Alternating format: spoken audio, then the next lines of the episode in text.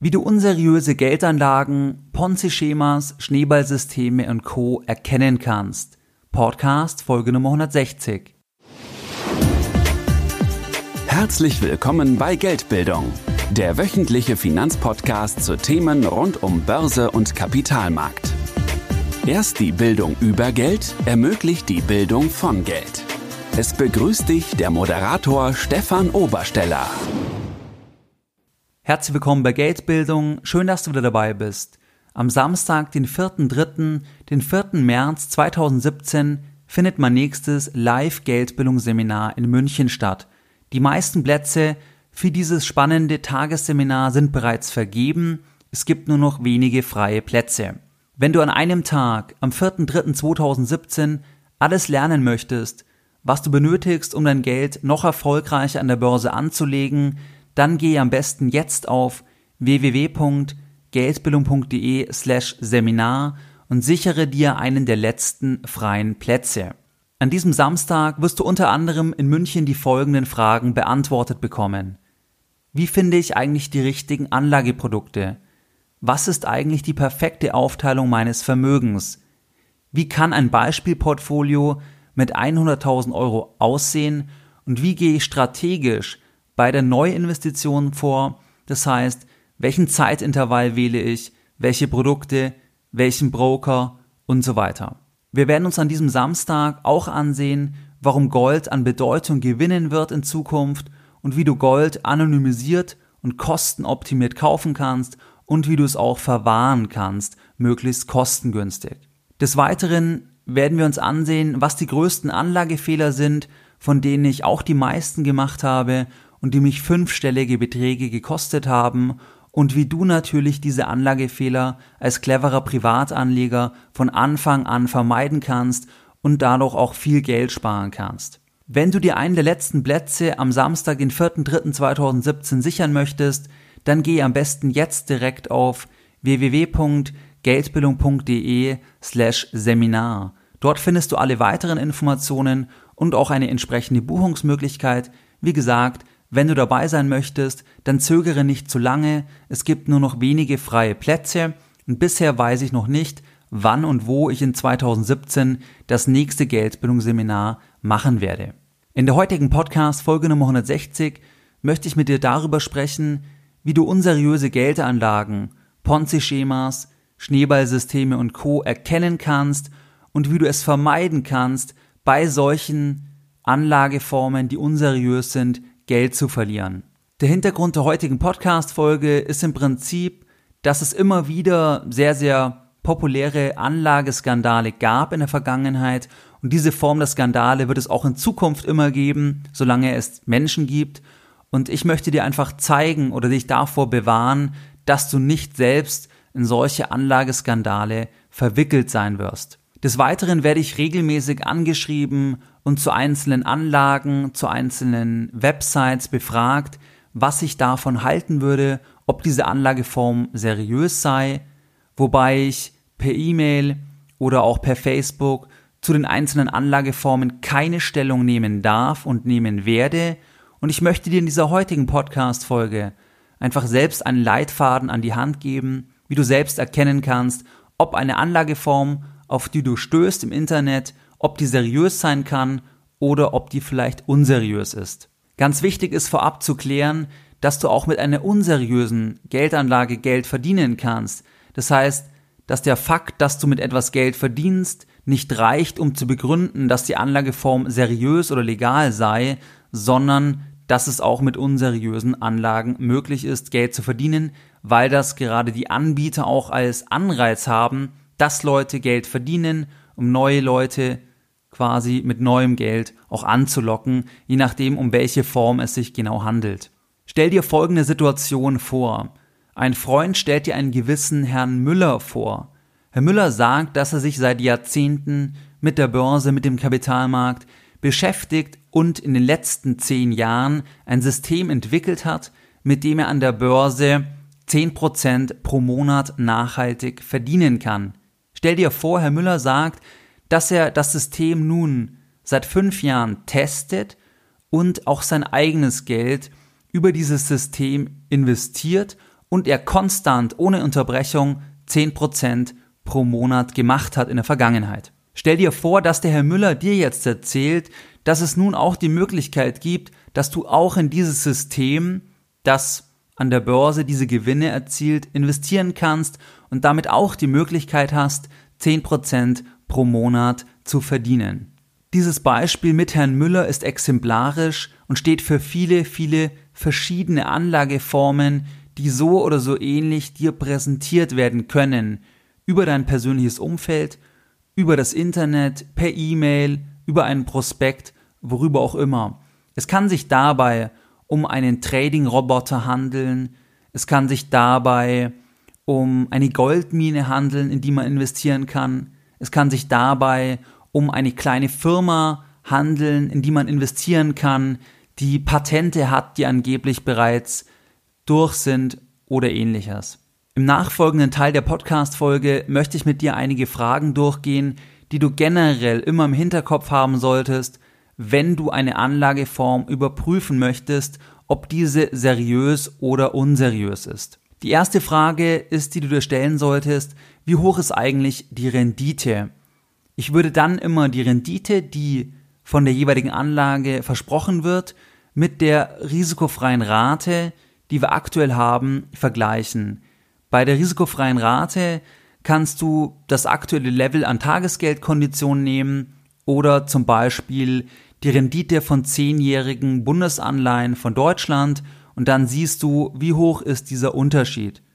Bekommst du beispielsweise 10% pro Monat versprochen, und aktuell ist das Zinslevel bei 0% oder sogar negativ, wenn du zehnjährige Anleihen von Deutschland ansiehst, dann kann sich diese eklatante Differenz, die ja wirklich Wahnsinn ist, nur darüber ergeben, dass diese Anlageform, die dir vorgetragen wurde, ein sehr, sehr hohes Risiko hat.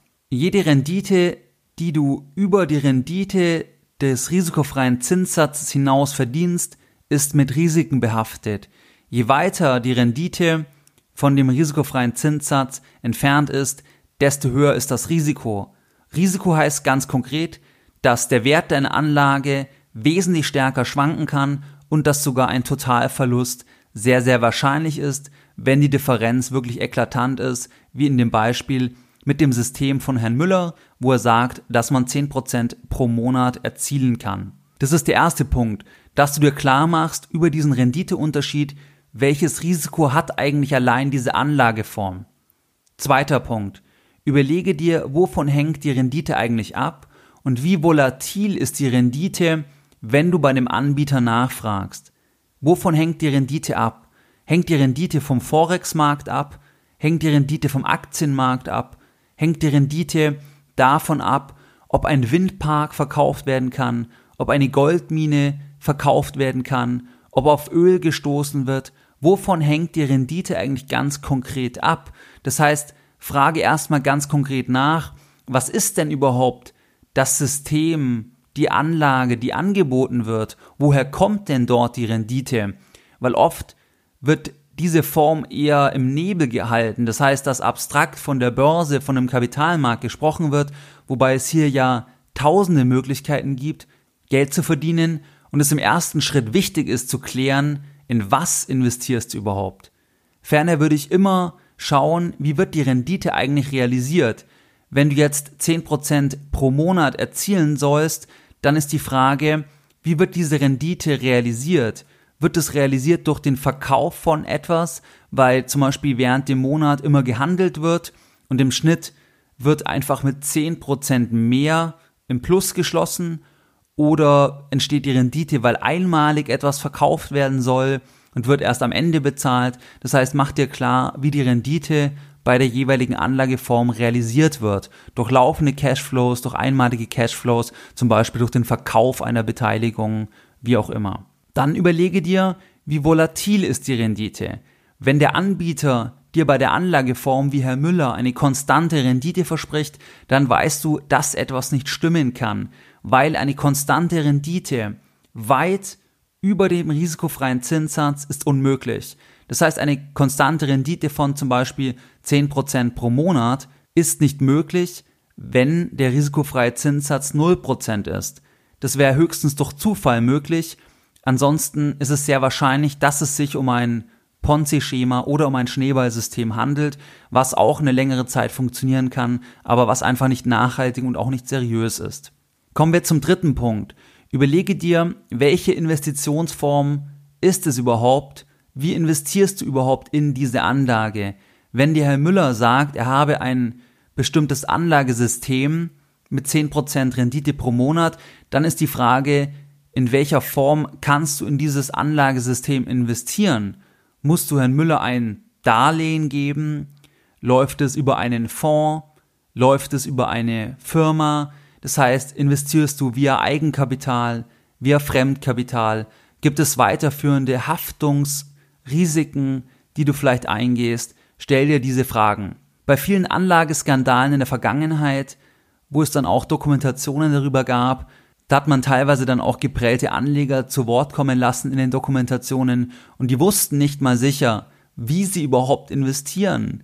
Das heißt, welche Möglichkeit haben sie auch zum Beispiel dann das Geld wieder zurückzuholen? Können sie das Ganze verkaufen? Gibt es dafür einen Sekundärmarkt? Mit diesen Themen haben sie sich gar nicht beschäftigt, sondern sie haben sondern sie haben zum Beispiel einfach einer Privatperson Geld überwiesen auf das Konto und dann gedacht, dass der schon in diese Anlageform investieren wird, aber keinerlei Sicherheit und auch nichts abgeprüft. Die vierte Frage ist, überleg dir, gibt es Garantien für die Rückzahlung, gibt es Garantien für die Rendite und wie sicher sind die Garantien? Das heißt, wo sitzt die Person, die Gesellschaft, die die Garantie abgibt und wie ist auch das Rating, die Bonitätseinstufung von der Person oder von der Gesellschaft, die die Garantie abgibt. Aber die beste Garantie ist nichts wert, wenn der Garantiegeber keine tiefen Taschen hat, wenn der Garantiegeber eine schlechte Bonität hat, dann kann der dir sehr, sehr viele Versprechen abgeben,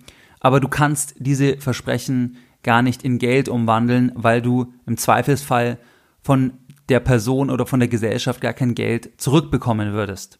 Wenn du in eine Anlageform investierst, dann hast du in der Regel ja ein Startinvestment. Dann ist die Frage, wann bekommst du das Geld zurück? Täglich oder wie läuft die Verfügbarkeit? Wobei dazu kommen wir im nächsten Punkt noch. Wichtiger ist einfach, wer gibt dir das Geld dann wieder zurück? Ist es eine GmbH, eine natürliche Person? Wo sitzt die Person und so weiter? Die Punkte, die wir gerade besprochen haben. Der fünfte Punkt ist, wie ist die Verfügbarkeit des Kapitals und passt diese Verfügbarkeit zur Anlageform? Stichwort täglich verfügbares Kapital, das aber langfristig investiert wird. Das ist natürlich dann eher schwierig. Wenn jeder jederzeit an das Geld hin kann, aber die Person oder die Firma das Geld langfristig zum Beispiel in einen Windpark investiert hat. Die tägliche Verfügbarkeit einer Anlage in Kombination mit keiner Volatilität, in Kombination mit hohen Renditen ist eigentlich automatisch eine Anlage, die nicht seriös und nachhaltig sein kann, weil sich das Ganze einfach im Sinne auch des Renditedreiecks ausschließt. Die sechste Frage ist auch noch eine ganz wichtige Frage und auch die letzte Frage, die ich mir immer stellen würde. Und zwar, warum gibt es keine alternativen Kapitaleinnahmemöglichkeiten, keine alternativen Finanzierungsmöglichkeiten? Wenn dir ein Herr Müller von einem Bekannten erzählt, was er für eine tolle Anlageform hat, dann ist ja die Frage, warum offeriert er diese Anlageform überhaupt anderen Menschen zum einen und zum anderen, Warum leiht er sich zum Beispiel nicht Geld von der Bank und investiert dann das Ganze in diese Anlageform? Hat er vielleicht keine Sicherheiten? Oder warum geht er im Prinzip auf dich als Privatanleger zu und möchte dein Geld? Weil gerade wenn jemand hohe Renditen verspricht, ist es absolut unplausibel, weil bereits mit einer Rendite von 10% pro Monat, was teilweise versprochen wird, erhältst du langfristig ja eine exorbitante Summe, was schnell in die Millionen, ganz langfristig sogar in die Milliarden gehen würde, einfach aufgrund des Zinseszinseffektes. Das heißt, warum sollte Herr Müller dir diese Anlageform anbieten, wenn er selbst mit diesem System Milliardär werden kann, wenn er ein paar tausend Euro hat und das wirklich langfristig über Jahrzehnte durchziehen kann? Diese Frage solltest du dir stellen, weil es gibt immer günstigere Finanzierungsmöglichkeiten, zum Beispiel über die Bank, über sonstige Investoren, über eigenes Geld, über Geld der Familie und so weiter. Warum sollte ich fremde Leute von diesem System überzeugen, wenn es eine seriöse Anlageform ist, wenn ich selbst darüber reich werden würde in ganz kurzer Zeit? Das waren so einige generelle Fragen, die du dir immer stellen solltest.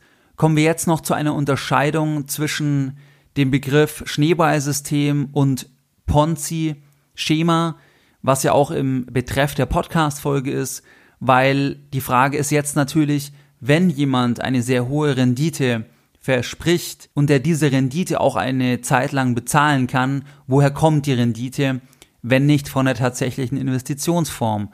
Und hier gibt es im Prinzip zwei bekannte Möglichkeiten, wobei das teilweise auch immer als ein Begriff verwendet wird. Das ist eben das Schneeballsystem, was auch als Pyramidensystem bezeichnet wird, wo wenige oben viel verdienen, oder das Ponzi-Schema. Wie gesagt, teilweise werden alle Begriffe vermengt. Ist auch gar nicht so wichtig, die Unterscheidung. Das Kernthema ist einfach, dass im Grundsatz das Geld was bezahlt wird, die Rendite, die bezahlt wird, die Rendite, die gezeigt wird, nicht tatsächlich von der Investitionsform erwirtschaftet wird, sondern von dem Geld, was neue Leute einbezahlen. Bei einem Ponzi-Schema ist es typischerweise so, dass du Geld einbezahlst, du gibst einer Person zum Beispiel 20.000 Euro, diese Person sagt, dass sie 20% oder 10% wie im Beispiel von Herrn Müller pro Monat erzielen kann und dann erwirtschaftet diese Person diese 10%. Nach sechs Monaten sagst du zum Beispiel, du möchtest dein Kapital abziehen und du bekommst das Kapital zurück und auch den Zins, die Rendite, genau analog dem Versprechen zurück. Jetzt ist hier einfach der Hintergrund, dass die Rendite nicht von einem Investment kommt, sondern von neuem Geld und der Herr Müller dann das Geld zurückbezahlen würde, weil er dann glaubt, dass das Vertrauen steigt und du noch mehr Geld einbezahlst und du auch noch anderen vielleicht voller Freude von dem System erzählst. Ein ganz bekanntes Ponzi-Schema war das von ähm, Bernie Madoff, der, ja, ich glaube, einen Schaden von 50, 60 oder 70 Milliarden, ich weiß die genaue Zahl nicht, verursacht hat und das Ganze ging über Jahrzehnte. Der hat immer eine konstante Rendite im Jahr versprochen, diese Rendite auch gebracht, aber er hat tatsächlich das Geld nie oder nicht annähernd wirklich angelegt, sondern einfach immer die Leute, die das Geld zurück wollten, einfach mit den Neugeldern ausbezahlt. Und nachdem viele das Geld immer reinvestiert haben, funktioniert ein Ponzi-Schema auch relativ lang oder kann relativ lang funktionieren. Außer es kommt zu einer Marktphase, wo viele Leute gleichzeitig das Geld zurückhaben wollen, dann kann natürlich der Betreiber, der Initiator des Ponzi-Schemas das Ganze nicht zurückbezahlen und dann fliegt das Ganze auf. Das war so im Fall auch von Bernie Madoff im Rahmen der Finanzkrise. Zu viele Anleger wollten das Geld zurück. Er hatte das Geld nicht mehr in dem vollen Umfang und dementsprechend ist das Ganze kollabiert. Bei einem Schneeballsystem ist es jetzt so, dass es hier auch noch Mitglieder gibt, die dann auch wieder andere Leute werben und dann einen Teil von dem Geld bekommen. Angenommen, Herr Müller hätte jetzt eine Trading-Lizenz, die man zum Beispiel vermarkten kann. Dieses Vermarkten der Trading-Lizenz kann man direkt bei Herrn Müller machen. Also man kann die Trading-Lizenz, die 10% pro Monat bringt, direkt bei Herrn, bei Herrn Müller kaufen.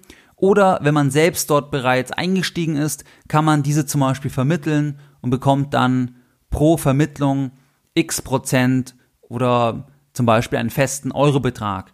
Hier wäre dann der Anreiz, dass man immer neue Leute ins System reinbringt und Herr Müller gibt einfach von der Gesamtrendite einen Teil der Rendite für die Akquisition von neuen Geldern ab. Er kann das machen, weil er bei Neugeldern ja problemlos auch Geld aus dem System wieder rausgeben kann, um quasi die Leute zu bezahlen, die das neue Geld gebracht haben. Das funktioniert ja auch. Das Problem ist halt hier, dass natürlich noch ein größerer Anteil der Rendite alleine für die Akquisition von neuen Mitgliedern draufgeht und auch dieses System nicht langfristig logischerweise funktionieren kann, weil generell wie auch beim Ponzi-Schema die Rendite nicht von der Investition kommt oder weil das Investment so attraktiv ist, sondern auch von den Neugeldern.